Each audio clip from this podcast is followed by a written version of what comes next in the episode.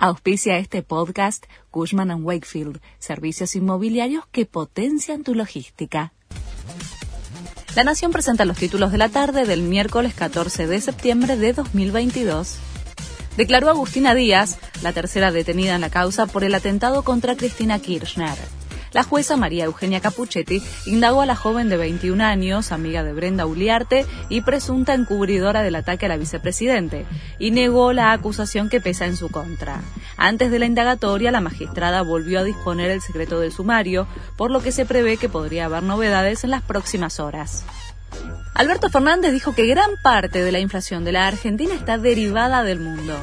El presidente habló en un acto en Santiago del Estero e hizo referencia a lo que lleva de gestión al frente del Ejecutivo Nacional. Estos mil días de gobierno fueron traumáticos, aseguró. Además, aclaró que uno de los motivos que complicaron su gestión se debió a la pandemia. No nos damos cuenta, pero somos sobrevivientes, afirmó el mandatario. Nicolás Caputo reconoció fondos ocultos en paraísos fiscales durante el blanqueo que impulsó Mauricio Macri. El empresario tenía un fideicomiso y una sociedad en Islas Caimán que controlaban una cuenta bancaria en Suiza.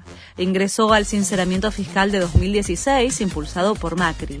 En su entorno dicen que hoy tiene todos sus bienes declarados en la AFIP. Miles de personas despiden a la reina en Londres. La fila para ver el féretro de la monarca es de casi 5 kilómetros.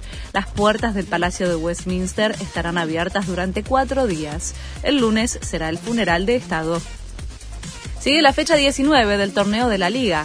Entre los cuatro partidos del día se destacan el de River, que enfrenta a Banfield en el Monumental desde las 19. Y Boca, con el impulso del triunfo en el Superclásico, visita a Lanús a las 9.30. Este fue el resumen de Noticias de la Nación.